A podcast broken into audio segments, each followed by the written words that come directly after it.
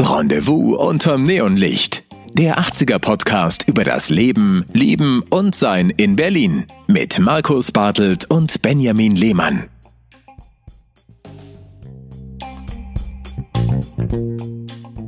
Hallo und herzlich willkommen zu Rendezvous unterm Neonlicht Episode 2.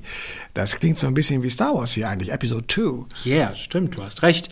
Wir freuen uns hier zu sein, wir freuen uns aber vielmehr, dass ihr da seid und uns zuhört, ganz egal, wo ihr gerade seid auf der Welt und über welchen Kanal ihr uns zuhört. Markus ist da. Und Benjamin ist da, die Rückkehr der 80s Rhythmen. Und wir sind im Jahr 1980 und wenn ihr unsere Episode davor gehört habt, dann war das eben die Episode raus aus den 70ern, rein in die 80er. Und wir hatten uns für die Podcast-Produktion vorgenommen, ähm, nicht streng chronologisch zu sein, sondern auch immer mal Ausflüge zu machen, auch thematisch, vielleicht auch mal nur über Mode zu sprechen, aber so ein bisschen Chronologie tut gut, weil man nur dann die 80er verstehen kann. Ne? Ja, Ende der 80er war einfach komplett anders als Anfang der 80er und man kann so ein bisschen größere Schritte ausmachen. Ähm, wir werden halt so, so ein bisschen jetzt über den Anfang der 80er sprechen, bevor dann ähm, große Veränderungen kamen. Natürlich auch große Veränderungen bei mir. Also wir können ja über die 80er jetzt nicht reden, also aus meiner Sicht, wir wollen das ja aus unserer Sicht betrachten, äh, wir können nicht reden, auch welche Sprünge wir gemacht haben. Mit 14 war ich natürlich noch ein bisschen anders drauf als mit 17, äh, wo dann vielleicht auch sowas wie Party machen auf einmal ein bisschen wichtiger geworden ist. Also schauen wir uns jetzt erstmal diese ersten drei Jahre vielleicht an, 80, 81, 82, so in dem Dreh. In dieser Folge Folge soll es darum gehen, dass wir in alle möglichen Bereiche reingucken, mit unseren Erfahrungen, mit unseren Eindrücken und natürlich auch wie immer mit euren Eindrücken und euren Erfahrungen. Wir freuen uns auch für diese Folge ganz doll auf Impact, auf Informationen, auf Themen, die wir dann in der nächsten Episode vielleicht mit verarbeiten können. Also immer fleißig schreiben und mit uns rückkoppeln. Ganz, ganz wichtig. 1980, da gab es noch eine Mauer und wir haben ja diesen Podcast auch unter die Überschrift gestellt West-Berlin. Wir beide kommen aus West-Berlin, du aus dem behüteten Eichkamp. Ähm, für diejenigen nochmal, das ist wo genau? Das ist ähm, in Charlottenburg, hinter der damaligen Deutschlandhalle, heute Messegelände. Wenn man also ähm, am S-Bahnhof Messe Süd aussteigt und nicht nach rechts geht, sondern nach links läuft, dann steht man in Eichkamp drin, lauter kleine schmucke Häuschen mit Garten. Ich bin da also sehr wohl behütet aufgewachsen. Eichkamp war, was ich aber erst viel später erfahren habe, tatsächlich auch eine alte Nazi-Siedlung. Das heißt, das wurde damals auch gebaut, um dort den äh, Oberen und äh, auch den, den, den, ähm, ja, dem gehobenen Management, würden wir heute sagen, tatsächlich ein sehr behutsames äh, Leben zu ermöglichen. Genau, und behütet bin ich auch aufgewachsen, wenn das Umfeld doch auch deutlich rauer, für mich als Kind natürlich nicht zu spüren. Für mich war das selbstverständlich. Ich bin im Bezirk 36 aufgewachsen, also in der Zeit, als es noch die Postleitzahl 1000 Berlin 36 gab, nämlich in Berlin-Kreuzberg erstmal ähm, Stresemannstraße, das war ja schon ja fast an der an der Mauer. Das war an der Mauer, das war an der Mauer, genau. Und dann später in die Sanderstraße, das war dann Berlin-Neukölln, Grenze zu Kreuzberg und dann rein nach Kreuzberg in die Lausitzer Straße, Ecke Reichenberger Straße und da war man wirklich mittendrin. Und ganz interessant, als Kind, ich habe da gelebt, bis ich äh, 14 oder 15 war, war das selbstverständlich. Wenn ich da heute hinfahre, ist mir das nicht fremd, aber es ist für mich nicht mehr so richtig nachvollziehbar, wie ich da wohnen konnte. Auch darüber wollen wir sprechen, über Perspektiven, die sich ändern, über Zeiten, die sich ändern. Ähm, ganz genau. Ganz spannend, weil, äh, wo du gerade sagtest, Stresemannstraße, die Mauer, an was ja heute kaum noch einer weiß, der jünger ist als wir, ähm, die Mauer lief tatsächlich zwischen Martin Gropiusbau und ähm, preußischem Landtag entlang. Also das, äh, diese Straße, die dort heute herrscht, die war tatsächlich geteilt. Da stand die Mauer, ging dann von da aus Richtung Brandenburger Tor. Das Brandenburger Tor stand damals in Ostberlin. Und äh, was man sich auch dazu vorstellen muss, also Stresemannstraße, tatsächlich das Hochhaus, von dem du sprichst, das steht ja auch heute noch dort. Aber jenseits, kurz danach, kam eigentlich nur noch Brachland, kam nur noch Ödnis. Das war tatsächlich komplett Wiese und, und Schotter und Sand. Und das einzige Haus, was damals am Potsdamer Platz stand, ähm, vollkommen allein allein und freistehend war das Weinhaus Hut, was man heute in dem Ensemble am Potsdamer Platz, in diesem sehr modernen Bau mit der Einkaufspassage tatsächlich eingebaut hat. Aber ansonsten stand da weit und breit nichts. Die Reisebusse haben dort gehalten, weil die Touris auf, eine, auf ein Podest hochgelaufen sind, ein Holzpodest, wo sie dann rüber gucken konnten über die Mauer nach Ostberlin und auch mal winken konnten oder sich den Todesstreifen ansehen konnten. Also das war tatsächlich ein, ein Gebiet, was tot war. Da sind dann, glaube ich, die Hasen lang gehoppelt nachts und die Füchse kamen und haben sich die Hasen geholt. Da war nichts, da war absolut gar nichts. Und Mauer, gutes Stichwort. Das ist so wichtig. Wenn wir über Westberlin sprechen, müssen wir auch über Ostberlin sprechen, über die Teilung sprechen, über die Mauer. Und wenn ich für mich als Kind und wenn ich wieder auf meine Großeltern, auf meine Eltern, auf Freunde und Familie gucke, dann war die Mauer einfach da. Sie war für uns zumindest, ähm, ja, eigentlich gar kein Thema. Sie war ganz selbstverständlich. Man hat natürlich mal über das äh, politische politische Verhältnis gesprochen. Meine Großmutter hatte Verwandte in der DDR. Das heißt, auch der Grenzübertritt war für uns ein Thema. Für mich ein Thema, habe ich ganz lebendige Erinnerungen dran, ähm, wie das war, als man eben die Grenze überschreiten musste mit Durchleuchten und Ausweis abgeben und unangenehmen Fragen, die ich damals schon als Kind als unangenehm empfand. Aber ansonsten war die Mauer einfach da. Es war für uns, für mich kein Thema. Es war ganz selbstverständlich. Ich glaube, dass die Westberliner allgemein sich äh, in den 80ern, Anfang der 80er ähm, mit dem Mauerbau abgefunden hatten. Sie war einfach ein, ein fixer Bestandteil in unserem Leben und ähm, sie war, ja, sie war vertraut. Also wir hatten unsere Insel. Wir hatten eine beschützte Insel, das darf man auch nicht vergessen, weil wir waren ja nicht alleine, wir hatten ja die Alliierten. Das heißt, äh, Berlin war ja eingeteilt in den nördlichen Bereich, da saßen dann die Franzosen. Im mittleren Bereich, ähm, gerade auch so im Westen hin nach Gato, da saßen die Engländer und im südlichen Bereich saßen die Amerikaner. Das heißt, wenn ich jetzt Franzosen, Briten und Amerikaner sage, meine ich natürlich die Soldaten, meine ich das Militär, die hier stationiert integriert waren, ähm, die hier unter uns gelebt haben. Und auch das war etwas ganz Normales. Wir wussten im Notfall würden die uns verteidigen, wobei das natürlich utopisch war, weil wenn der Russe in Anführungsstrichen gekommen wäre, hätten die jetzt auch nicht so wahnsinnig viel machen können. Aber wir sprachen im letzten, in der letzten Episode ja so ein bisschen von dieser bleiernen Zeit und von diesem Gefühl. Ähm, auch das war so ein Dauergefühl. Also wir waren eine Frontstadt. Wir waren umgeben von, von der sowjetisch besetzten Zone, wie man so schön sagte. Wir waren eine Insel mitten im roten kommunistischen Osten und waren so das letzte Bollwerk der Freiheit. Und das wurde, das haben wir vielleicht nicht unbedingt so empfunden, aber es wurde uns immer wieder gesagt. Also immer wieder wurde das wiederholt. Auch von den Politikern aus Bonn wurde immer wieder wieder gesagt, Berlin war was ganz Besonderes, musste gehalten werden, aufrechterhalten werden. Wir hatten auch die Berlin-Zulage, also da habe ich als Kind nichts mitgekriegt von, aber die Erwachsenen hatten die auf jeden Fall. Und ähm, es war so ein, ein, ein, ein liebgewordenes Etwas. Und ähm, man hat sich wohl behütet eigentlich gefühlt. Also man hat das jetzt nicht ähm, als Begrenzung genommen. Genau, das finde ich interessant. Das wirst du häufig gefragt. Und es, ähm, ich sollte letztens einem 19-Jährigen erklären, wie war denn das mit der Mauer? Und habt ihr euch nicht eingesperrt gefühlt? Und ähm, für meinen Teil, ich konnte das nicht bestätigen. Ich habe mich nicht eingesperrt gefühlt. Du sagst das auch. Oh, ich glaube, meine Großeltern, meine Eltern, meine Mutter hat sich auch nicht eingesperrt gefühlt. Es war so und es war trotzdem, man fühlte sich trotzdem frei. Es war eben eine Insel, obwohl man gar nicht äh, quasi ähm, aufs Wasser rausgucken ja. konnte. Und wo du gerade sagst, aufs Wasser rausgucken, wir hatten ja alles. Gott, also ähm, wir hatten ja nicht nichts, wir hatten ja alles. Das heißt, ähm, Berlin, und davon lebt die Stadt, der Westteil der Stadt auf jeden Fall heute noch, wir sind und waren die, eine der grünsten Städte Europas, weil natürlich der Berliner kein Naherholungsgebiet hatte. Das, was wir heute machen können, nämlich mal kurz rausfahren nach Brandenburg, schön an See oder ähnliches, was wir auch alle zu schätzen wissen, das war in den 80 80ern nicht möglich. Wir sind aus Berlin nicht rausgekommen. Selbst wenn wir rausgekommen sind, also in die DDR musste man einreisen. Da musste man vorher auch ein Visum beantragen, um einzureisen, eine Einreisegenehmigung. Das war sehr aufwendig.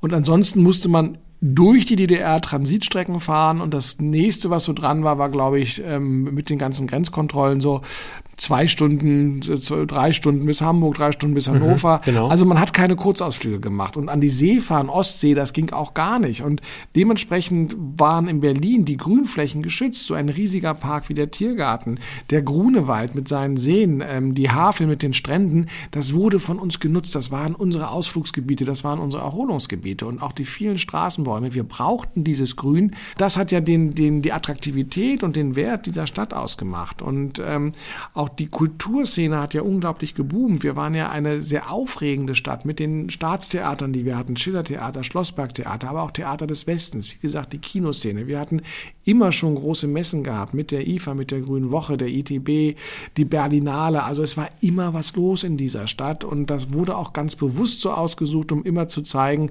Berlin, du bist ganz wichtig und wir geben dich nicht auf. Es wirkte nie abgehängt und das war eben auch genau das, was man ausstrahlen wollte. Ne? Ja. Also auch als so Veranstaltungsschwerpunkt.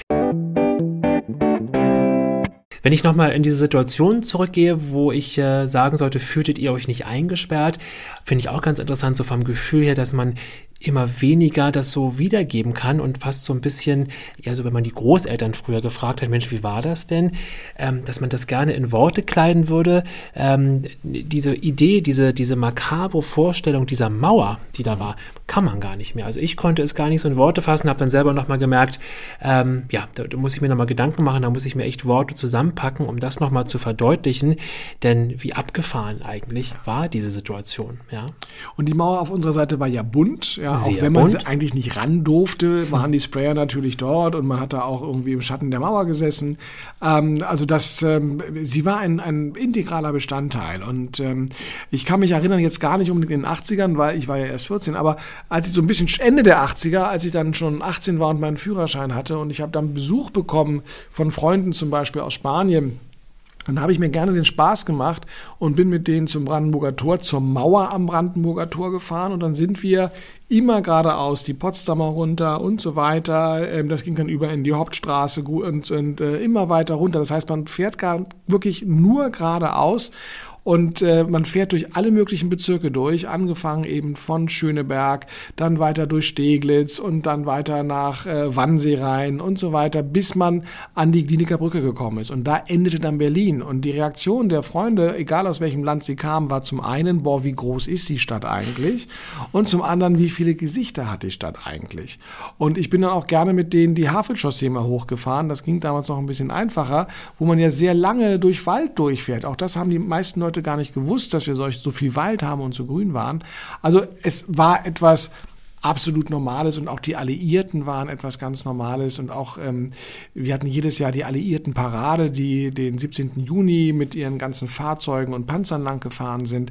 Auch das war etwas Normales und um das Verhältnis mal für uns Kinder wiederzugeben.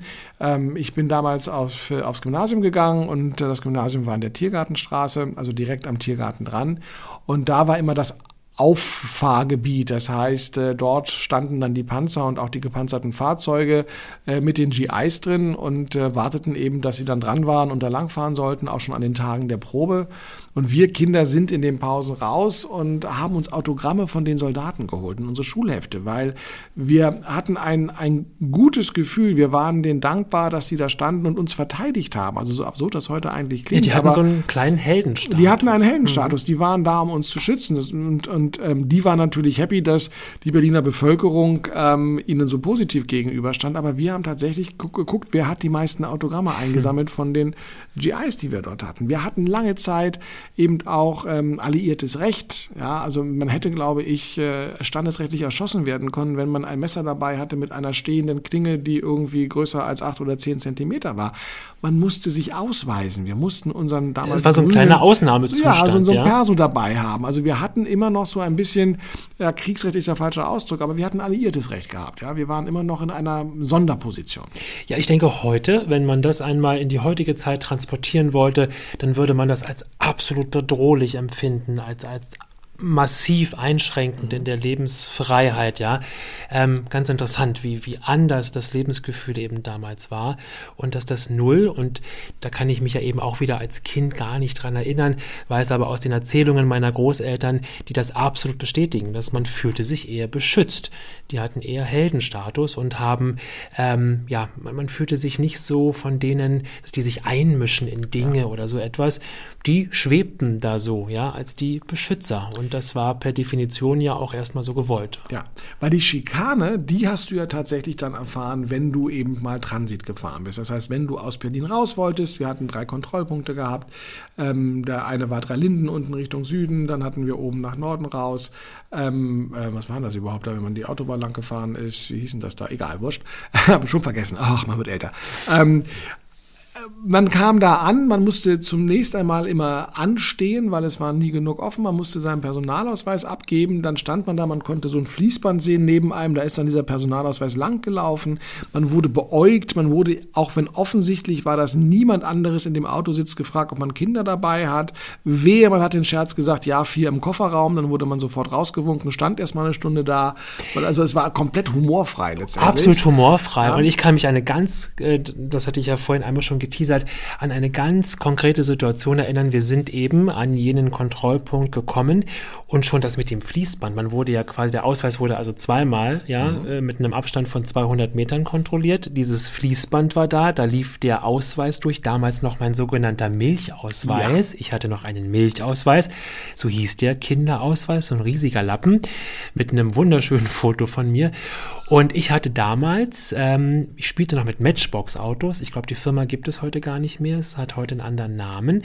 Ähm, aber das waren diese kleinen Modellautos. Und damals hießen die Matchbox. Ja. Und ich hatte reichlich Matchbox-Autos in einem Koffer sauber sortiert, sodass meine Mutter an der Grenze echt Probleme bekam und gefragt wurde, ob wir denn vorhätten, mit diesen Matchbox-Autos in der DDR zu handeln.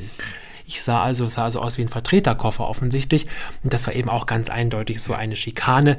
Mein Lieblingsteddybär Fridolin, es gibt ihn noch, ich liebe ihn heiß und innig, wurde durchleuchtet, der wurde mir weggenommen unter großem Geschrei.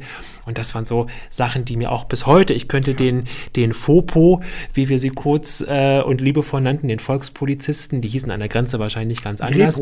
Grepo genau. Fopo Siehst du, für mich waren das Fopos ähm, als Kind und ich fand die ganz furchtbar. Und das war ähm, oder ist eine Situation, Situation, die mir ganz, ganz doll erinnerlich ist und die man sicherlich heute mit dem Wort Schikane überschreiben würde. Ja, also man, man, man sieht das, also auch die Fragen, haben Sie Waffen dabei? Ja. Also diese Humorlosigkeit, natürlich war klar, dass es humorlos war, aber ähm, ich hatte das dann wesentlich später, aber noch zu Mauerzeiten, dass wir schon jung waren. Äh, haben Sie was 19, zu verzöllen? Ja, genau. Haben Sie Waffen dabei und einer aus dem, von hinten rief dann ganz laut, Waffeln hätte ich auch gern drei Stück und zack waren wir draußen und standen oder so. Dann wurde man gefilzt bis zum geht nicht mehr. Also Rückbank ausgebaut. Alles, alles musste man machen, nur wenn man einen Scherz gemacht hat. Es war furchtbar. Und auch als Kind nochmal zurück, wie gesagt, ich war ja 14, ähm, man musste im Auto ruhig sein. Das war etwas ganz Wichtiges. Also an diesem Grenzkontrollposten, Mutter drehte sich nochmal um und sagte, ihr seid jetzt still, Kinder. Ja, wir mussten da andächtig sitzen. Es durfte kein Geräusch gemacht werden, weil man immer Angst hatte, dass man vollkommen willkürlich, also ohne irgendeinen Grund, weil einem Grepro das Gesicht nicht gefallen hat oder sonst irgendetwas, er der Meinung war, er muss mal wieder jemanden rausholen. Und dann stand man da und dann saß man auch wirklich lange in dem Auto, ohne zu wissen, was man jetzt machen sollte. Irgendwann kam einer an, bellte einen an, also der Umgangston war ja auch nicht gerade freundlich. Und das zog sich dann weiter die ganze Fahrt über. Das heißt, ähm, man, man wollte auch gar nicht irgendwie auf dem Parkplatz raus. Das war mein Drama, wenn einer von uns beiden, mein Bruder vier Jahre jünger, auf Toilette musste, weil da musste man auf dem Parkplatz fahren. Man durfte gar nicht anhalten. Man, man durfte gar so also richtig, Es gab ne? nur, nur, gewisse äh, Parkplätze. Genau. Und es gab auch so Sonderverkehrsregeln, auch ganz schön. Also wenn du aus dem Parkplatz wieder rausgefahren bist, durftest du nicht blinken. Blinken, wenn man rauskam, wurde als Nötigung verstanden. Und wenn du erwischt wurdest, hast du sofort Strafe gezahlt. Es wurde auch ständig geblitzt. Natürlich haben die nie so ein Trabi da rausgeholt, sondern sie haben immer die Westautos rausgeholt und dann wurde gleich ordentlich kassiert.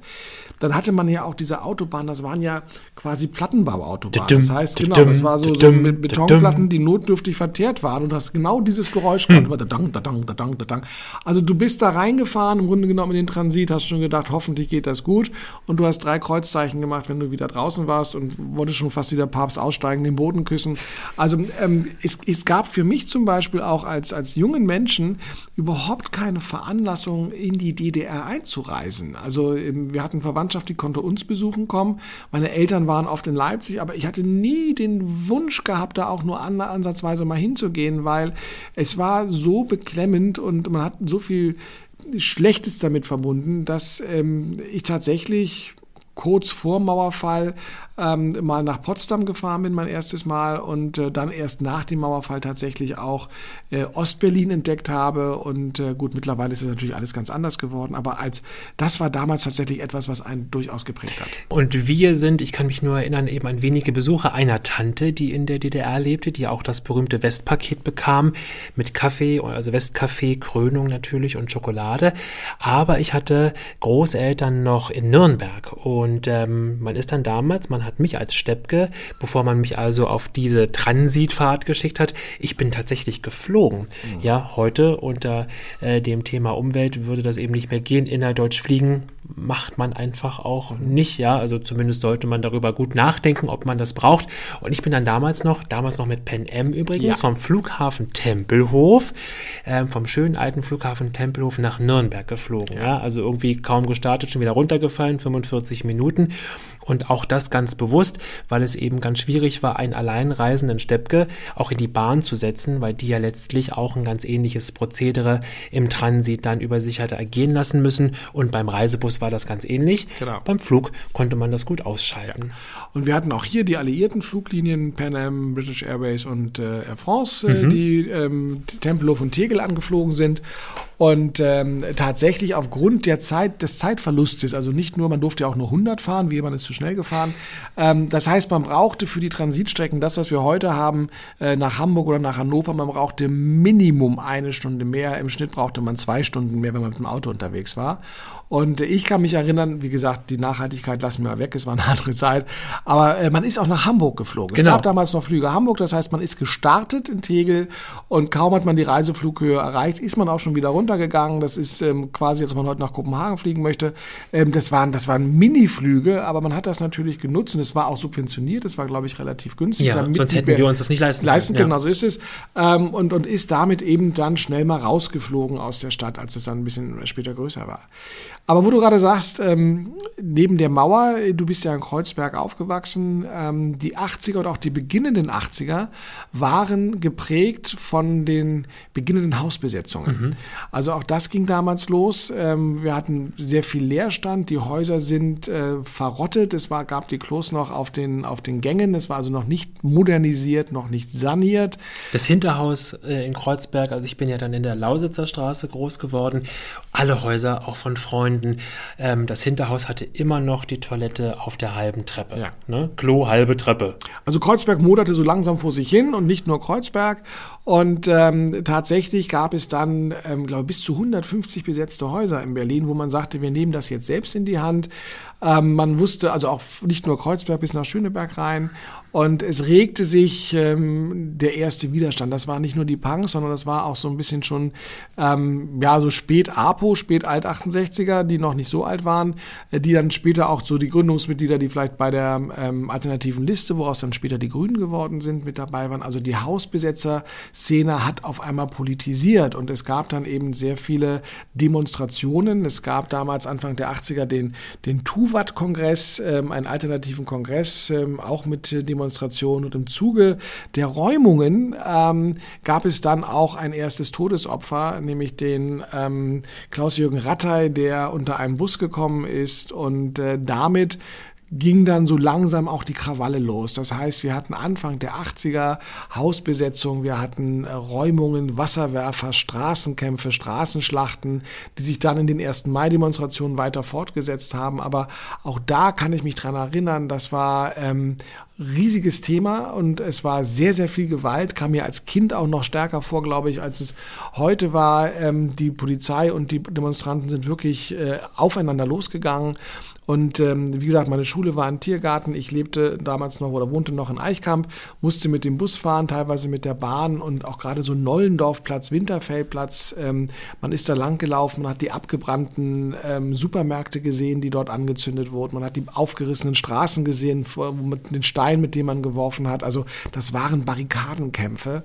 Und auch das gehörte dann zum Alltag der frühen 80er mit dazu. Das ist ganz interessant. Ich bin ja in der Lausitzer Straße groß geworden, Reichenberger Straße, nicht unweit vom Mariannenplatz, also später dem Schauplatz, Lausitzer Platz, dem Schauplatz für die Krawalle des 1. Mai. Und ähm, das war so meine Fahrradroute, also der Mariannenplatz. Und auch da, ähnlich wie in der Stresemannstraße als Kleinkind, ganz mauernah, also mit Blick auf Treptow, ähm, auf diese äh, Lohmühlenbrücke, diese blaue Brücke, wer sie vielleicht kennt. Also immer ganz nah an der Mauer. Und wenn man die Reichenberger Straße Richtung Mauer runterfuhr, die letzte Querstraße, dort die Ratiborstraße, ähm, die dann Richtung Ufer, also auf die Mauer im Grunde am Ufer dort mündete, ähm, bin ich bestimmt an sieben oder acht solcher besetzter Häuser als mhm. Kind vorbeigeradelt und empfand das da immer als total friedlich und habe ähm, letztlich auch dieses Thema, dass mir, dass mich das, dass ich das, ja, mich bedroht fühle davon oder so überhaupt nicht empfunden. Ähm, meine Eltern oder meine Mutter, meine Großeltern auch nicht. Ähm, besonders politisch, aber schon auch darüber gesprochen, haben mich dann erst, und dann ist mir das ähm, letztlich erst aufgefallen, dass ich doch bitte aufpassen soll, ja, als dann so diese ersten ähm, größeren Auseinandersetzungen stattfanden, weil wir als Kinder auch in diese Häuser reingelaufen sind. Es gab ein alternatives Wohnprojekt bei mir in der Lausitzer Straße, ähm, was heute auch noch funktionieren würde, vermutlich, mhm. wo man Familien eingeladen hat, ähm, wo man bastelt. Das fand ich als Kind ganz toll und das war letztlich schon so ein alternatives Wohnprojekt mit Punks, mit bunten bunten Leuten. Ich habe das ganz, ganz friedlich wahrgenommen. Ja. Ja, also, die, also an die bunten Leute und auch an die, die Punker, die ja auch harmlos waren mit ihrem Irokesenschnitt und ähnlichem äh, oder den Ratten auf den Schultern, tatsächlich, auch das ist ja ein Klischee, aber das gab es wirklich. Ähm, die waren eigentlich nicht äh, gefährlich und äh, die fand man auch gar nicht schlimm, aber ähm, man, so, so Respekt oder so ein bisschen Angst vor der Gewalt hat man schon gehabt. Und die Frage ist auch tatsächlich auch rückblickend, von wem ging die in welchem Maße eigentlich aus. Wir hatten auch Politiker, die natürlich gehetzt haben ähm, und die auch ein Klima angeheizt haben, abgesehen davon, das darf man auch nicht vergessen. Ähm, also das war auch so zum Anfang der 80er, wir sagten ja so No Future, keine Zukunft, ähm, da knallte es relativ viel in Berlin. Und man muss dazu sagen, dass Berlin einen, eine hohe Attraktivität hatte, gerade bei jungen Männern aus der Restbundesrepublik. Denn ähm, es herrschte Wehrpflicht in Deutschland. Das heißt, man wurde eingezogen, wenn man mit der Schule fertig war. Ab 18 war man, ähm, musste man zum Bund. Und wer sich dem Bund entziehen wollte, der musste nach Berlin. Denn durch die Alliierten, die wir hier hatten, ähm, waren die Berliner, die Westberliner nicht verpflichtet, zur Bundeswehr zu gehen. Man konnte sich freiwillig melden. Ich hatte in meiner Klasse auch so ein paar, die das gemacht haben tatsächlich vollkommen verstrahlt, aber ähm, die meisten sind gerne aus dem Schwabenland. Auch damals hatten wir dieses Problem schon nach Berlin gekommen und die sind nach Kreuzberg gegangen und das waren auch genau diejenigen, äh, man hat das so spöttisch immer gesagt, ich habe das noch in dem Ohr, die angepassten Bürgersöhne, die dann nach Berlin kommen und jetzt hier einen auf Hausbesetzer machen, um eben sich gegen ihre äh, Spießereltern aufzuregen und aufzulehnen. Ähm, das war tatsächlich so die, die, die Lebensrealität, die wir dort hatten. Ähm, was mir noch auch für 80 als Erinnerung sehr stark geblieben ist, wie gesagt, äh, Schule in Tiergarten, das war noch eine ganz andere Zeit. Tiergartenstraße ähm, war das Botschaftsgelände. Heute sind die Botschaften, die Landesvertretungen alle schön, alle hergerichtet worden. Damals sind die verfallen. Das waren verwunschene Gärten mit Häusern, die, die langsam vor sich hin verrottet sind. Äh, die Tiergartenstraße war Straßenstrich. Das heißt, wenn man ein bisschen später aus der Schule rauskam, hat man dort die Damen stehen sehen. Ähm, gab eine sehr legendäre Imbissbude da, an der ich mich eigentlich, glaube ich, halbwegs immer durchverköstigt habe. Hat man auch direkt neben den Damen gestanden, war für einen 14-Jährigen auch durchaus aufregend. Aber ich war ja klein, hatte eine dicke Brille. Es war also, es zieht sich als roter Faden durch. Nein. Aber ähm, ich kann mich erinnern, wir waren in der Schule und eines Tages gab es einen riesigen Rums, unglaublich geknallt. Wir haben gedacht, da ist irgendwas hochgegangen, Blindgänger, es hat einen riesen Krach gemacht. Und äh, tatsächlich war es keine Bombe, sondern es ist das Vordach der Kongresshalle eingestürzt. Die Kongresshalle, die schwangere Austereinbau, da ragte so ein bisschen darüber und da wurde damals schon Fusch am Bau. Deswegen macht heute der Flughafen wahrscheinlich nicht auf und das knallte runter. Ich glaube, es gab einen Verletzten, der da zufälligerweise gerade da war. Aber das war auch so ein Ereignis, da ist man dann hingelaufen, das hat man sich angeguckt. Heute hätte man wahrscheinlich Selfies da gemacht davor. Ähm, aber dass so etwas passiert und das ist vielleicht auch so ein Symbol gewesen für Berlin als Mauerstadt, als Frontstadt, die trotz allem auch so ein bisschen vor sich hingerottet ist oder verrottet ist, ja, also auch von der Bausubstanz her.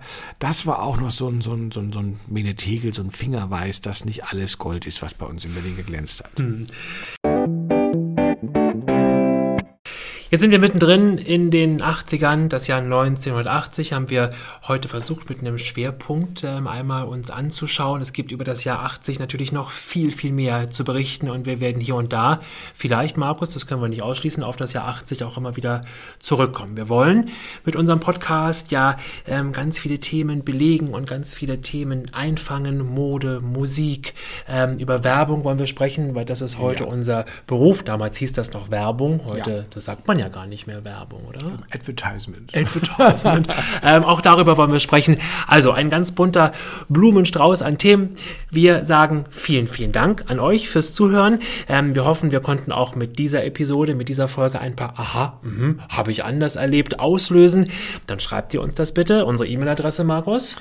Rendezvous unterm Neonlicht at googlemail.com oder gmail.com der Vollständigkeit halber. Wir sagen Dankeschön, danke Markus. Danke Benjamin, danke liebe Zuhörer. Bis bald. Ciao.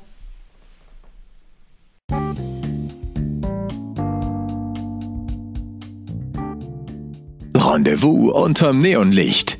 Der 80er Podcast über das Leben, Lieben und Sein in Berlin mit Markus Bartelt und Benjamin Lehmann.